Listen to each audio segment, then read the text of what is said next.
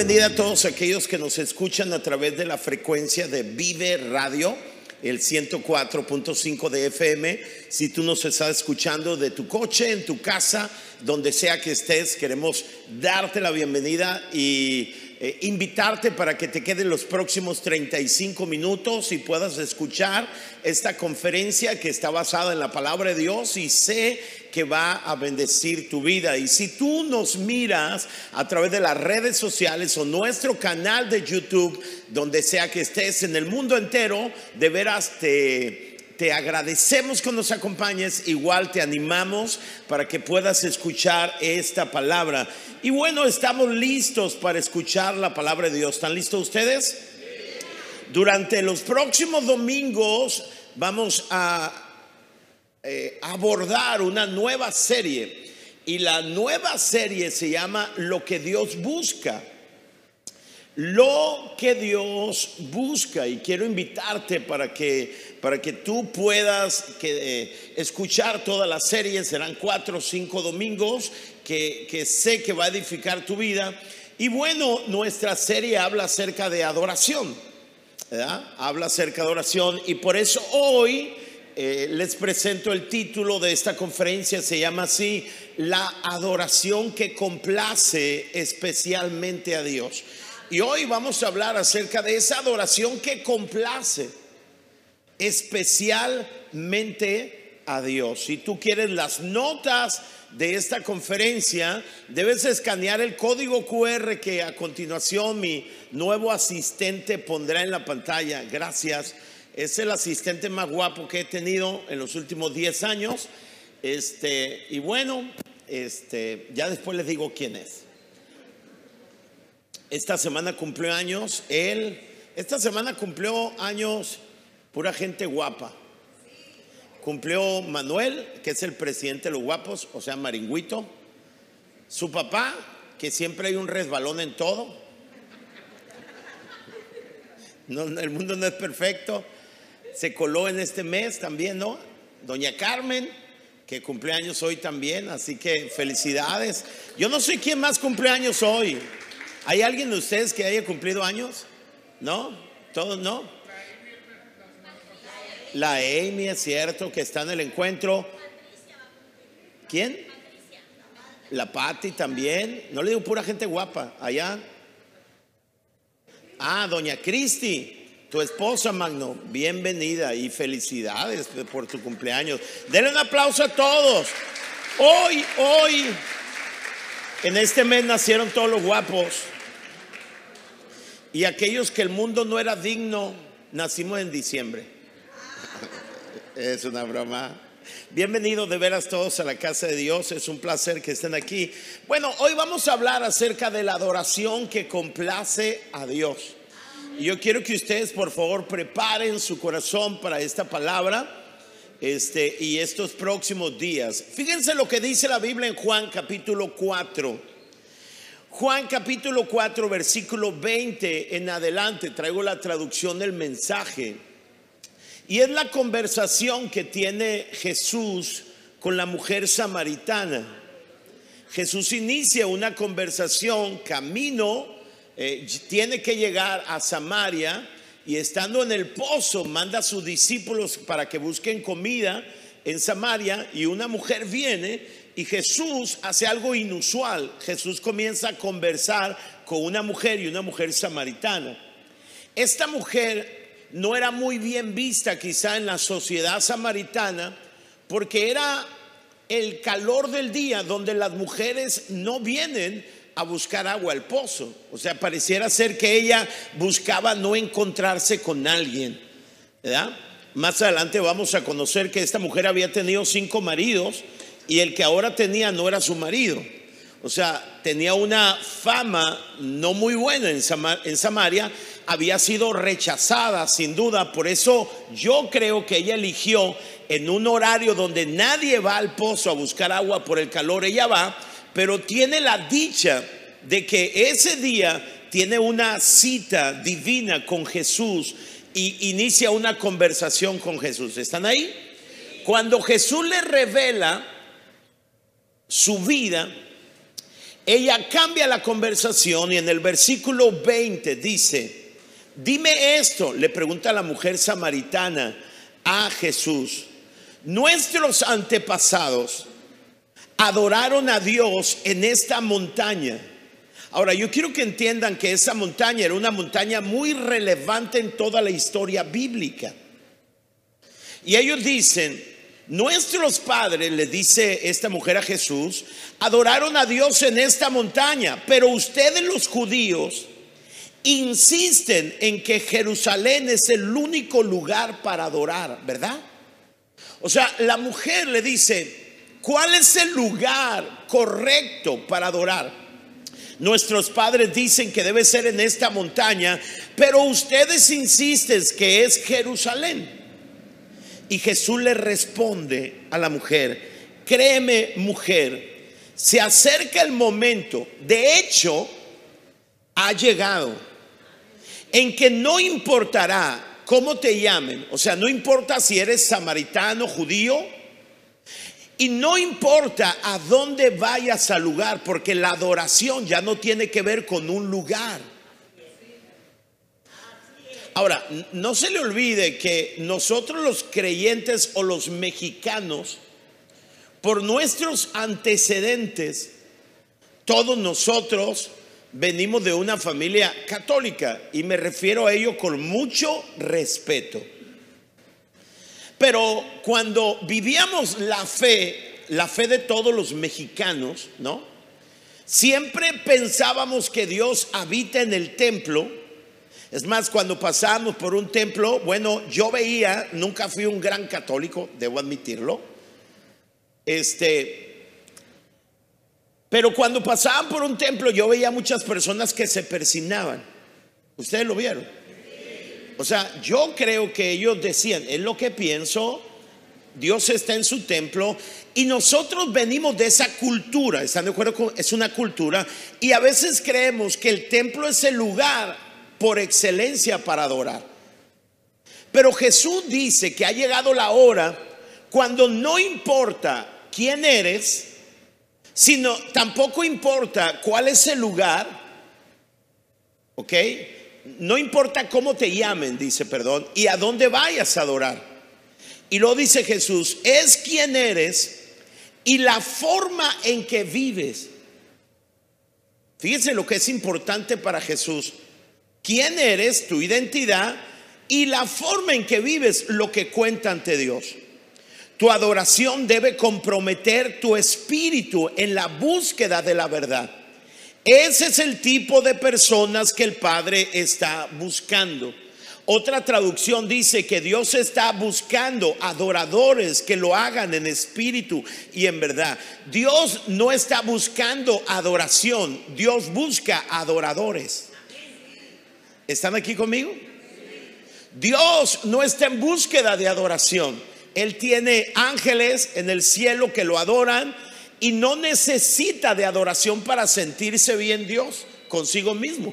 Hay personas que nos gusta que nos digan cosas bonitas. No, Dios no tiene necesidad de ello. Dios lo que busca, dice, busca personas. Personas que lo busquen de verdad personas que viven de una vida que agrada a Dios. Aquellos que son simples y honestamente ellos mismos ante Él en adoración. O sea, Dios no busca aquellos que intentan adorarlo impresionando a las personas, sino que son ellos mismos. Dios es espíritu. Aquellos que lo adoran deben hacerlo desde su propio ser, sus espíritus, su verdadero ser en adoración. Entonces, permítame resumir esto. Cuando la mujer samaritana le pregunta, ¿cuál es el lugar donde debemos adorar? Jesús le dice, no se trata de un lugar, se trata que la adoración sea, no se trata de formas y de lugar, se trata que sea una adoración de todo corazón, se trata de que el adorador involucre su vida.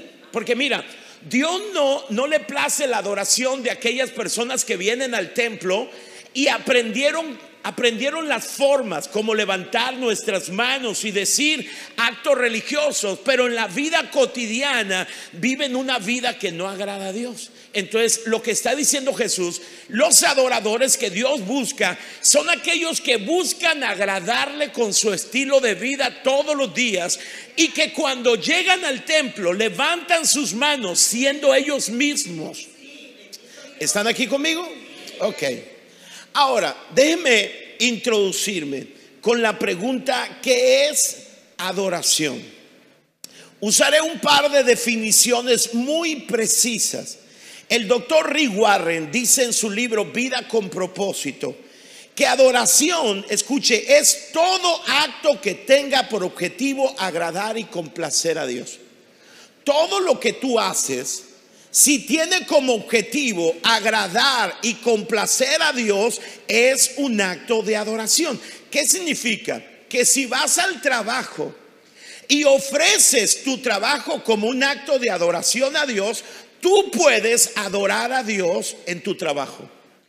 Todo lo que tú hagas, mujeres, si ustedes una mañana se levantan y dicen, hoy voy a darle desayuno a mi esposo y a mis hijos, y dicen, Señor, lo voy a hacer no porque es mi deber, lo voy a hacer porque quiero agradarte a ti y te ofrezco este desayuno y su preparación como un acto de adoración. Obviamente lo vas a hacer con una actitud muy diferente. No lo vas a hacer por obligación, lo vas a hacer con alegría. Y si lo haces para complacer a Dios, seguramente le va a gustar a tu esposo y a tus hijos, pero eso será un acto de adoración. Entonces, desde su perspectiva de Rick Warren, la adoración no es algo que hacemos los domingos y en el templo exclusivamente. La adoración es un estilo de vida. Digan conmigo, la adoración es un estilo de vida. Ok, la segunda definición es de Harold Bess en su libro Adoración incesante. Define la adoración de esta forma. Él dice, adoración es el derramamiento continuo de todo lo que soy todo lo que hago y todo lo que puedo ser a la luz de un Dios que elegimos o que nos elige. Ahora, escúcheme. Nosotros podemos elegir a un Dios para adorar. El mundo, por ejemplo, ha elegido el dinero para adorar, los placeres para adorar todo aquello que ocupa el primer lugar de tu vida y la motivación más grande de tu vida es el centro de tu adoración. Pero nosotros hemos sido elegidos por el único Dios verdadero para adorar. ¿Dicen amén? Entonces, para Harold, adoración es el derramamiento continuo. Y digan conmigo, derramamiento continuo. O sea, lo que él está diciendo es que el domingo no venimos y adoramos, sino todos los días vivimos adorando. Continuamente. Eh, la adoración no es algo que hacemos en un lugar y un día. Adoración es lo que hacemos todos los días continuamente.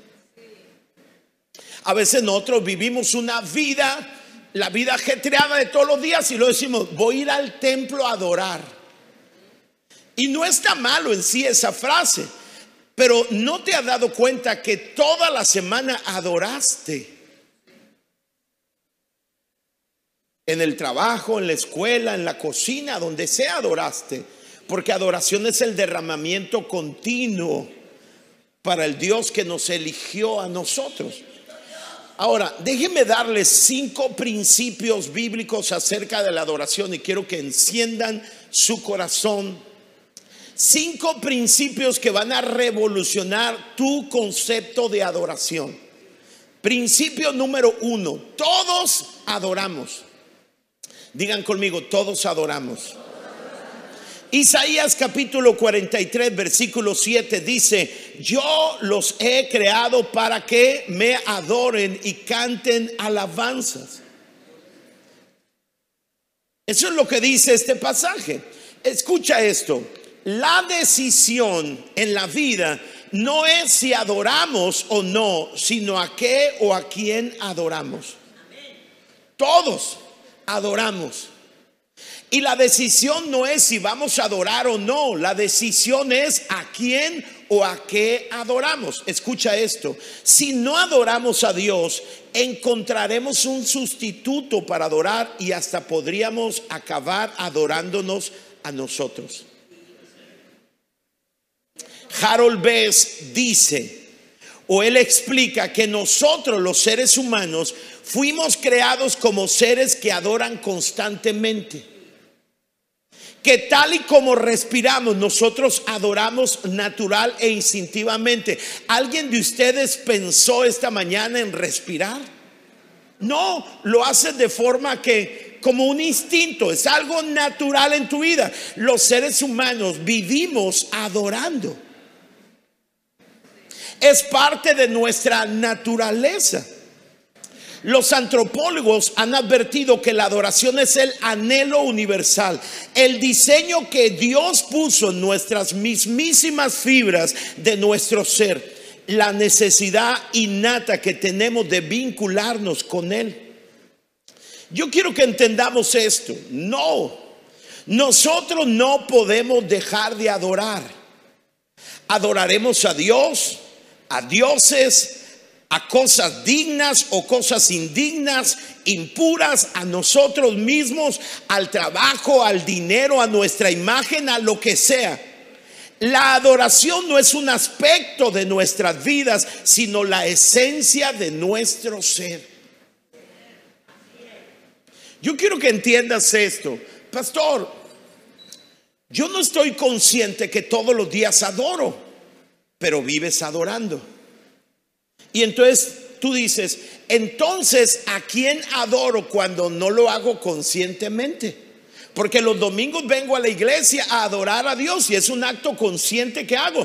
Pero entre semana estás diciendo que yo adoro, así como respiro, vivo adorando. Sí, entonces ¿a quién adoro cuando no soy consciente? Escucha, todo lo que ocupa el primer lugar en tu vida es el centro de tu adoración. Todo lo que ocupe el primer lugar en tu vida es el centro de tu adoración. Alguien de usted dice, pastor, yo trabajo todo el día, me entrego para, para mi trabajo, estoy bien preocupado, afanado en mi trabajo. Entonces el trabajo es el centro de mi adoración. Todo depende. Si en la mañana te levantas tú y después de platicar un tiempo con Dios y leer la palabra, le dices a Dios, Señor, todo lo que haga en este día lo voy a hacer para ti. Hoy te ofrezco mi trabajo, te ofrezco todo lo que voy a hacer. Y entonces ese día tu trabajo es un acto de adoración. Hay quienes trabajan intensamente, pero adoran a Dios a través de su trabajo. Y hay quienes trabajan intensamente y adoran su trabajo. Porque la pregunta no es si estás adorando, no.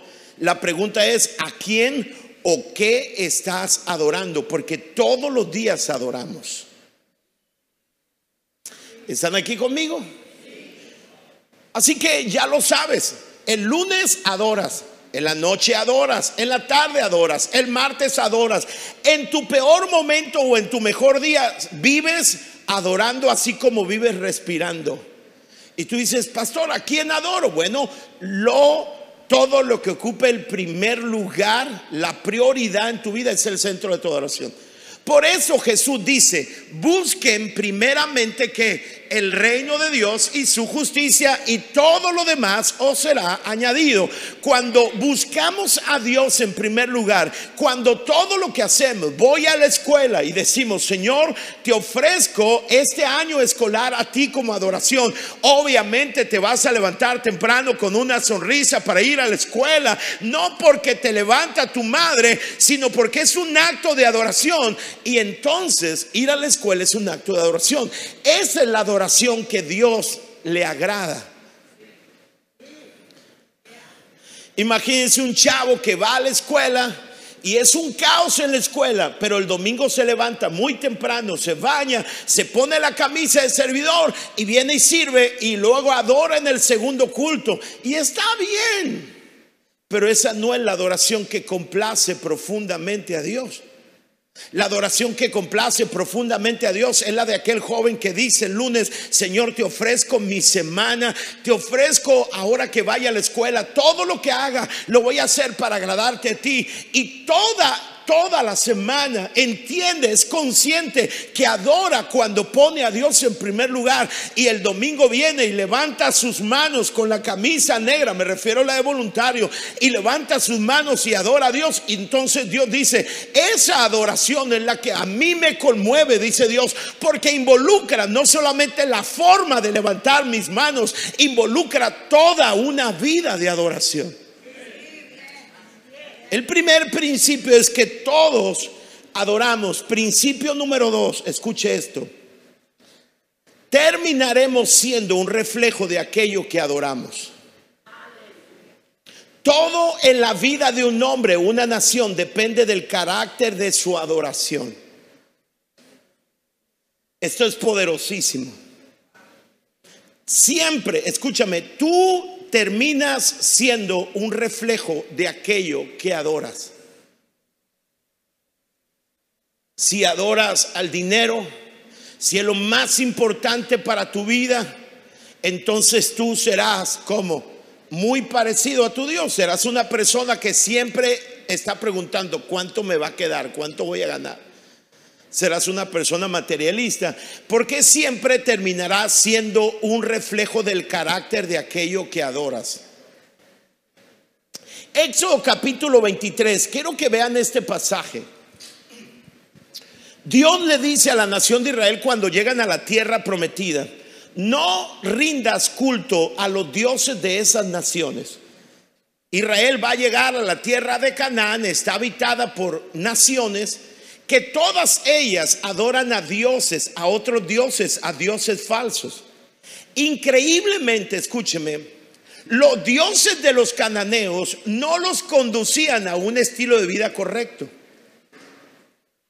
Los dioses, escuche, cananeos llevaban a sus pueblos a un estilo de vida terrible.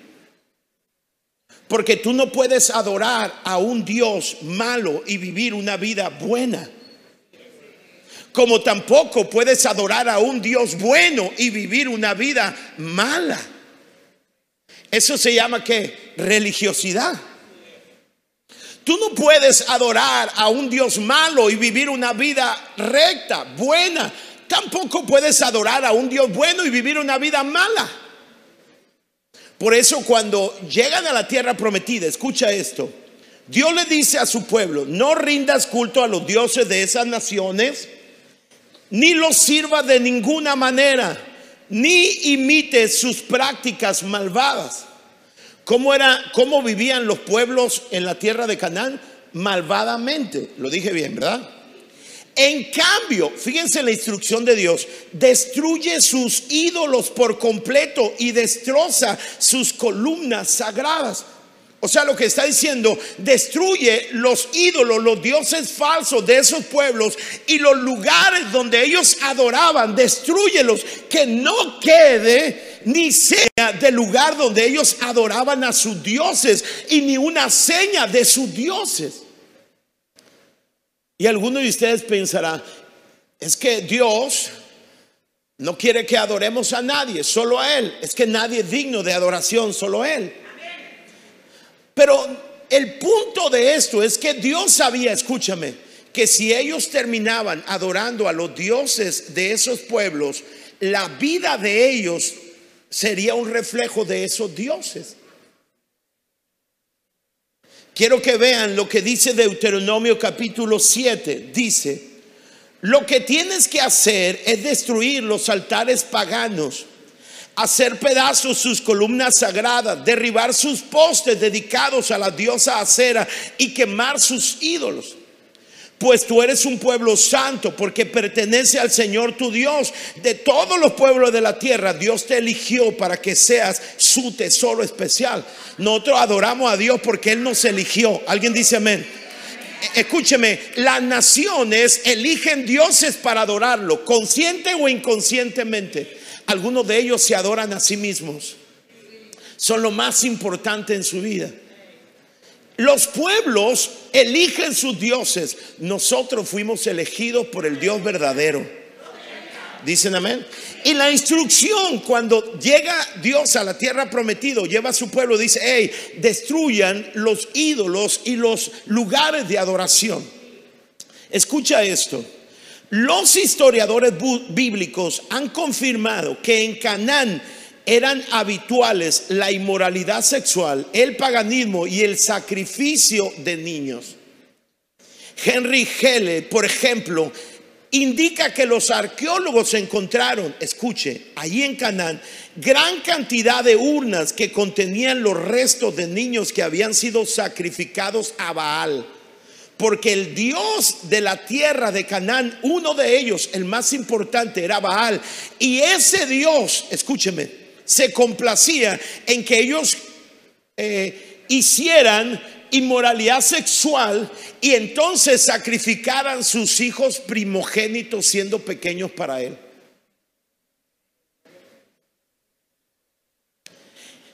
Añade él,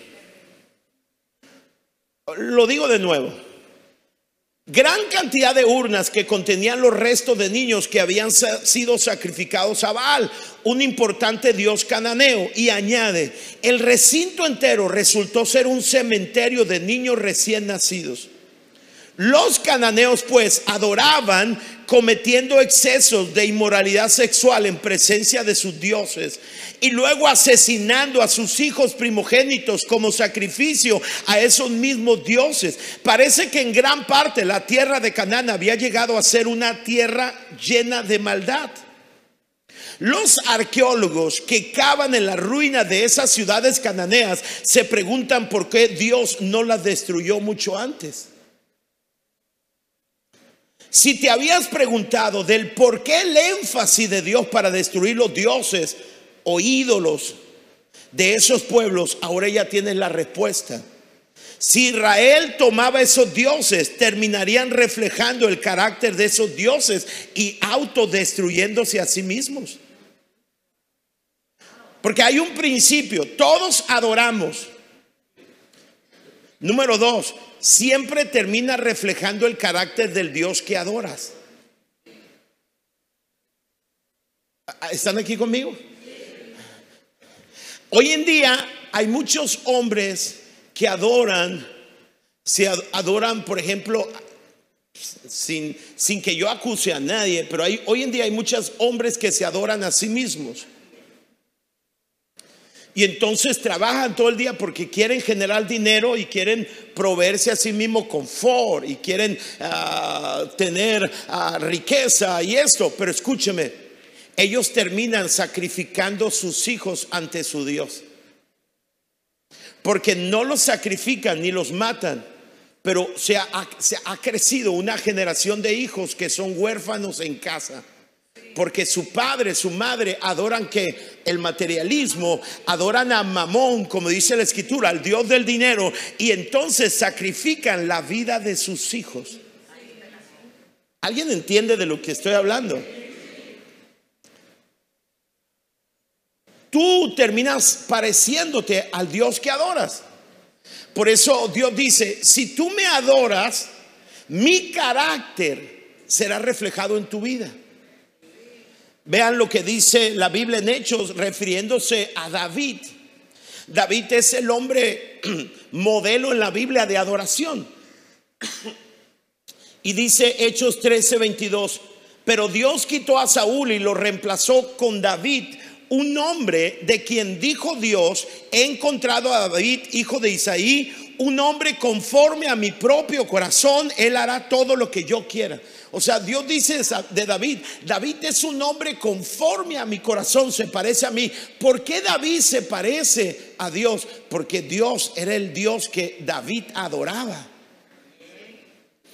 Por eso escúchame, cada vez si tú adoras a Dios como un estilo de vida, lunes, martes, miércoles, si tú vives adorando a Dios, terminarás reflejando el carácter de quién? De Jesús. Y el fruto del Espíritu será en tu vida como amor, gozo, paz, paciencia, benignidad, bondad, dominio propio. A veces decimos, pastor, yo quiero cambiar. No me gusta la persona que estoy siendo. Mira, tú te pareces a la persona que vives adorando. Si tú adoras a Dios, te vas a parecer a quién? A Dios. Principio número uno, todos adoramos. Principio número dos, terminaremos siendo un reflejo de aquello que adoramos. Si tú te preguntas, pastor, ¿a quién adoro yo? Te preguntaría yo, ¿a quién te estás pareciendo?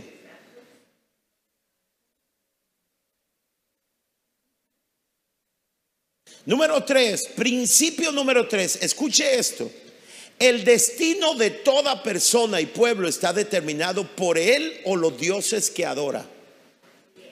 El Dios que tú adoras no solamente determina tu carácter, el Dios que tú adoras determina tu futuro. La ruina de toda persona, pueblo, está determinado por los dioses que adora. Vean lo que dice Joel capítulo 2, versículo 25. Ustedes están empeñados en seguir adorando a dioses extraños. Pero su terquedad los hará que sufrir.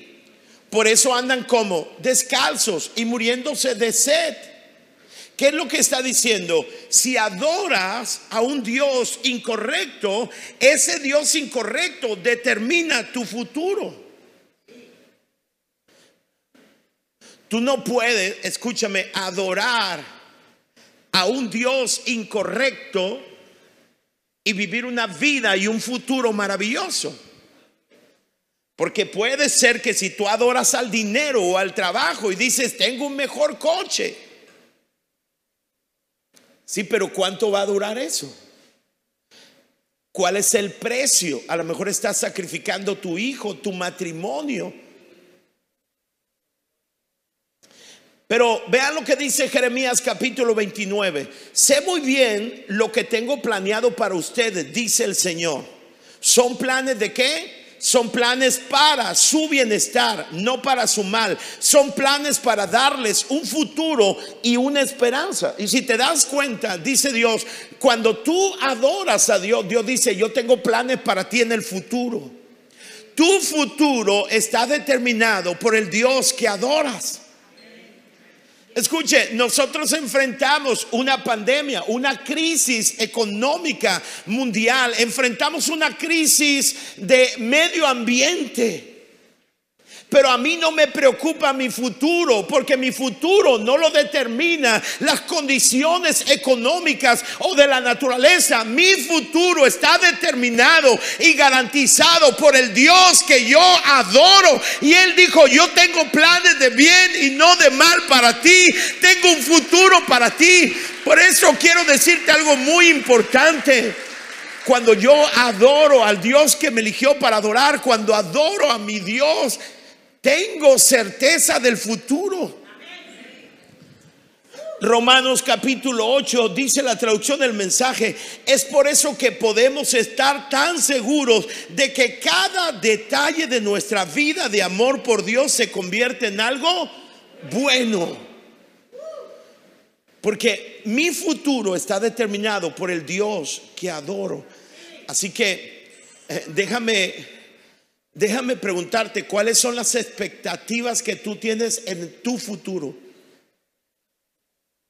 Y tu futuro está determinado, escucha, no por circunstancias, sino por el Dios que adoras. Principio número cuatro. Nuestra adoración pone en control a Dios en cualquier situación. Mira, dice el Salmo 22, pero tú eres santo, tú que habitas en las alabanzas de Israel. Dice este pasaje increíble.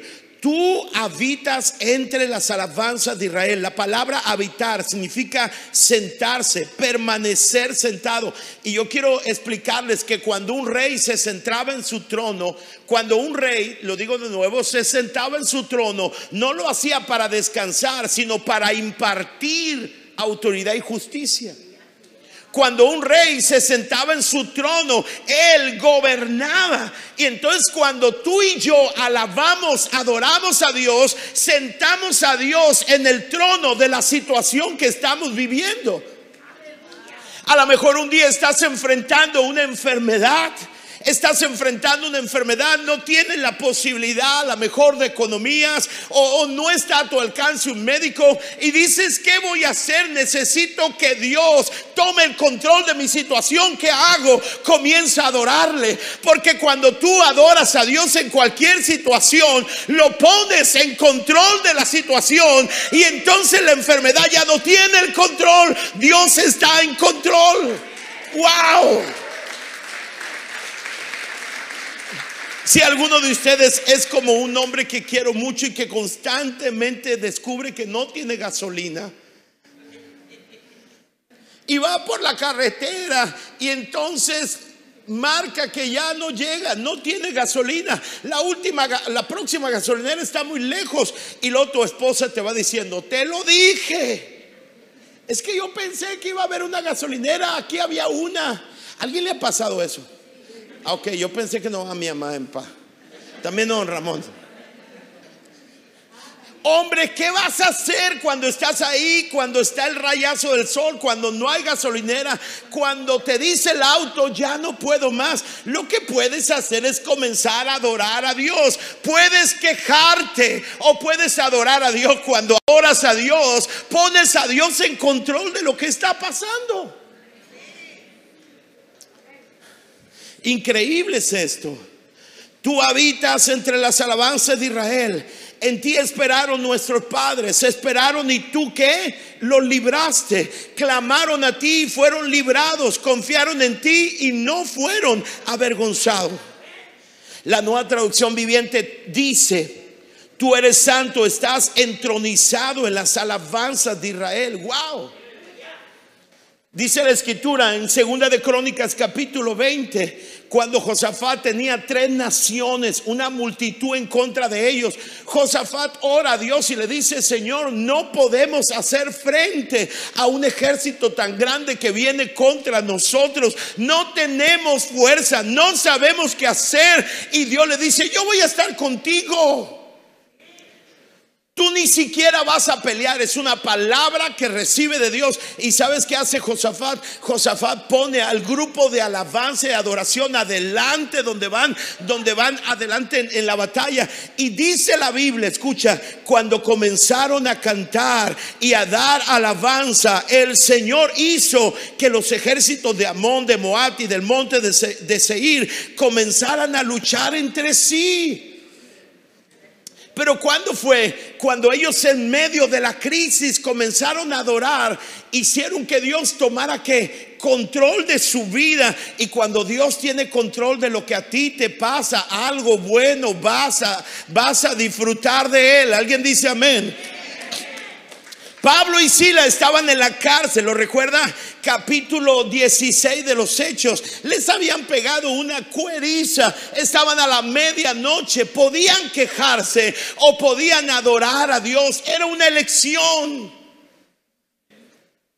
Y ellos en medio de la noche, el dolor de, lo, de las heridas de su cuerpo y teniendo el lodo hasta sus lomos, en medio de esa situación comenzaron a orar y a cantar. Y dice que en ese momento la cárcel se estremeció, las cadenas cayeron, las puertas se abrieron y un milagro de salvación sucedió.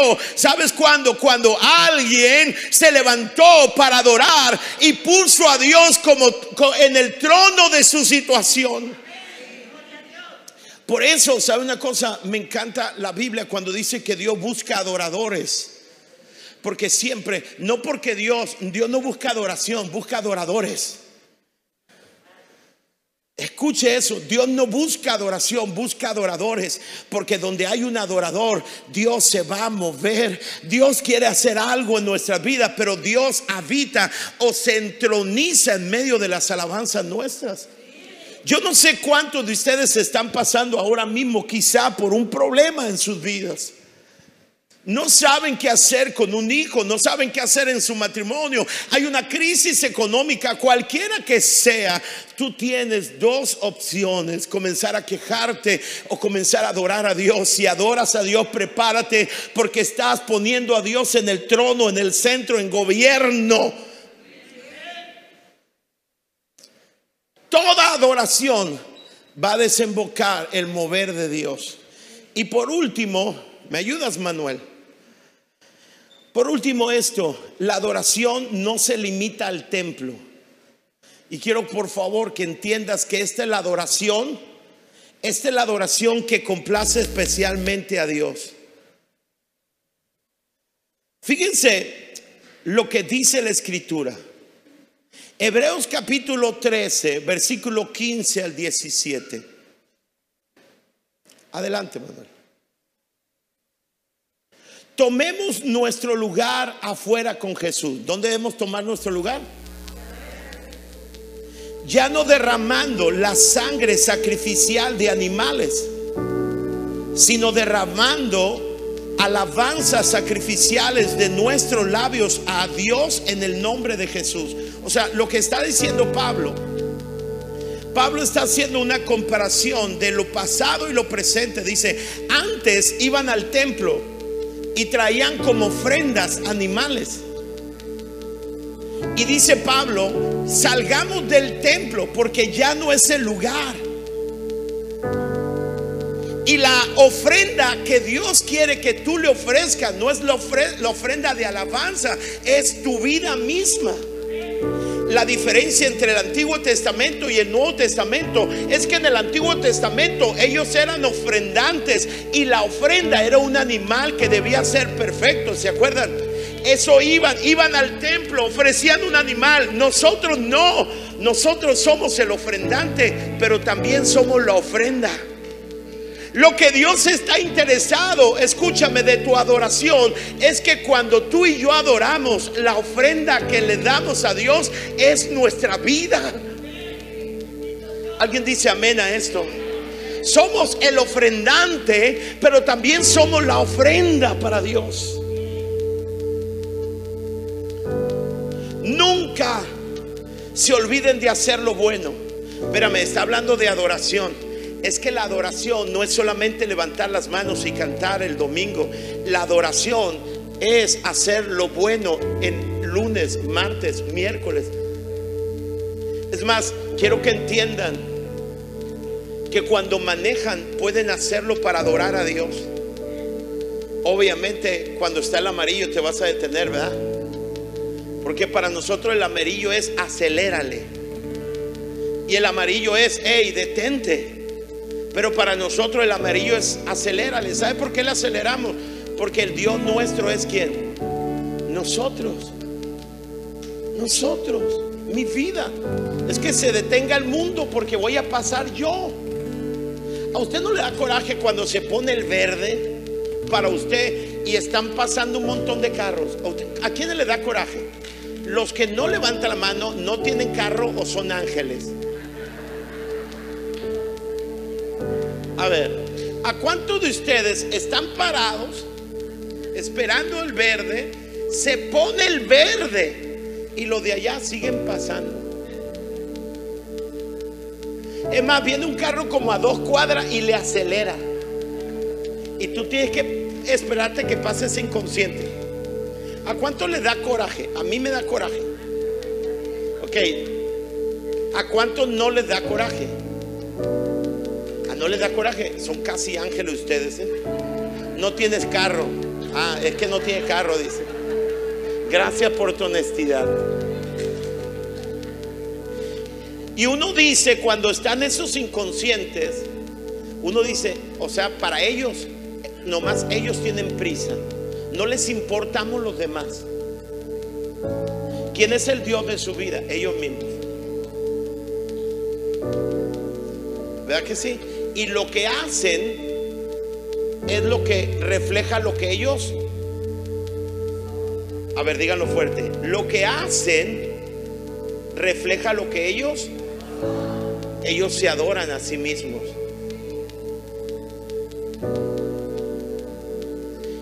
Dice, hey, nunca se olviden de hacer lo bueno, ni de compartir lo que tienen con los que no tienen nada. Dios se complace especialmente en los actos de adoración un tipo diferente de sacrificio que tiene lugar ¿Se acuerdan qué decía la mujer samaritana? ¿Adoramos en la montaña o en Jerusalén en el templo?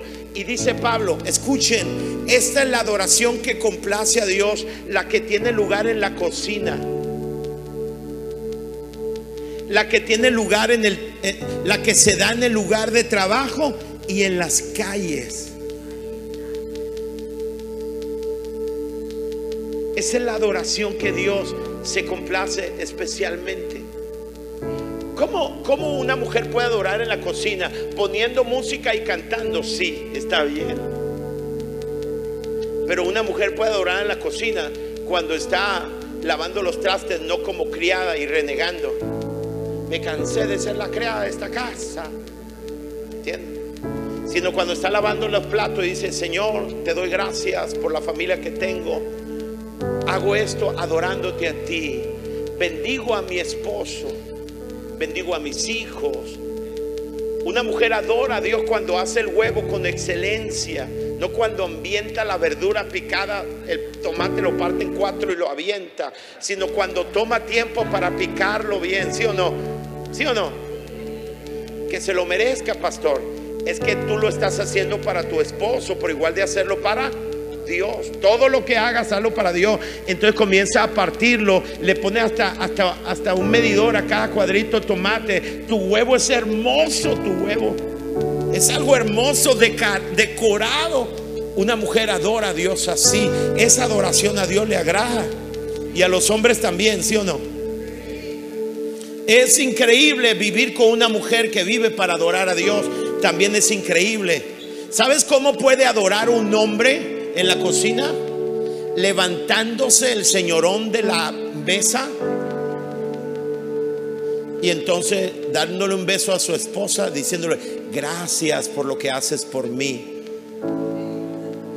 Le pega una nalgada a tu esposa. Eso es un acto de adoración. Sí, es un acto de adoración. Y luego le dices, mientras tú haces el desayuno, yo caliento las tortillas y estás calentando las tortillas y le dices, hoy amaneciste hermosa y yo adoro a Dios por tenerte a ti. Esa es la adoración que especialmente le agrada a Dios. Si están conmigo?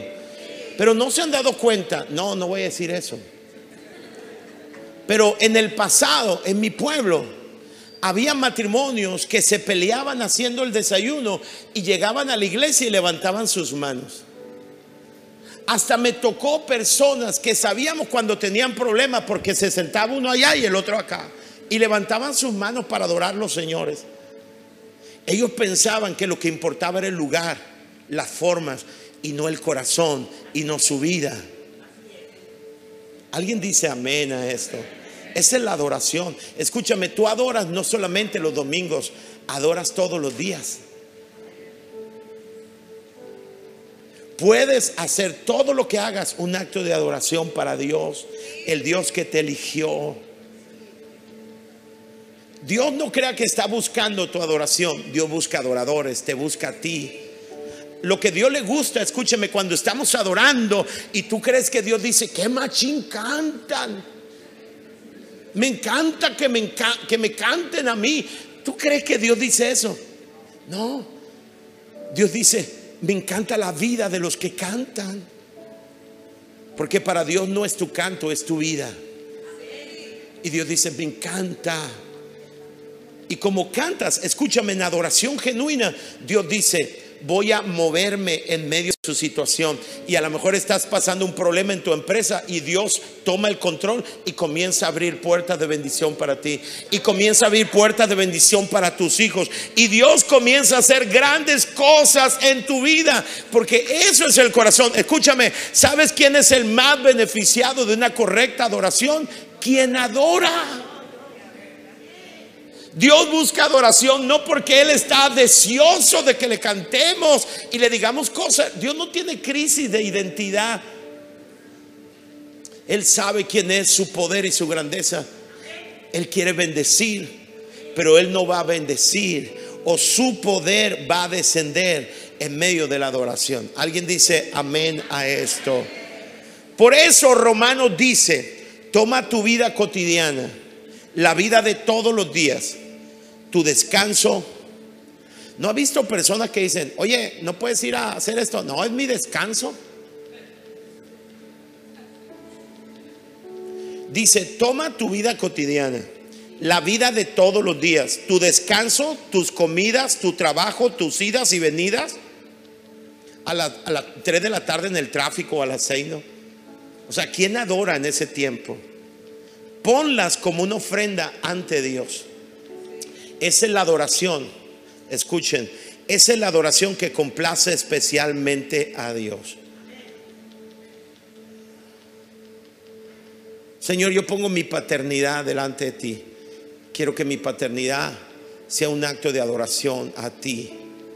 Quiero que todo lo que haga, como hijo, como estudiante, quiero agradarte a ti.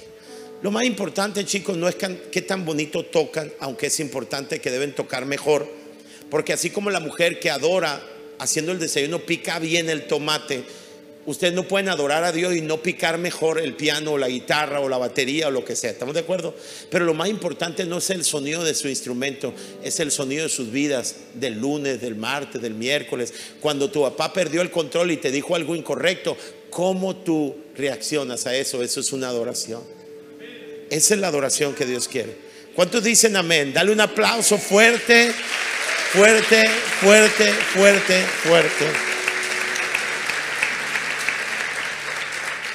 Durante todo este mes vamos a hablar acerca de la adoración que complace a Dios. Porque la verdad, si no conocemos la verdad, no podremos adorar genuinamente. Entonces, ya sabes que tú adoras. Todos los días adoras. No eliges adorar o no adorar, eliges a quién adorar. Josué dijo, hagan lo que les place y sirvan a quien quieran pero yo y mi familia serviremos al Señor. Lo vamos a adorar a Él. ¿Quieres ponerte de pie y darle un aplauso fuerte, fuerte a Dios?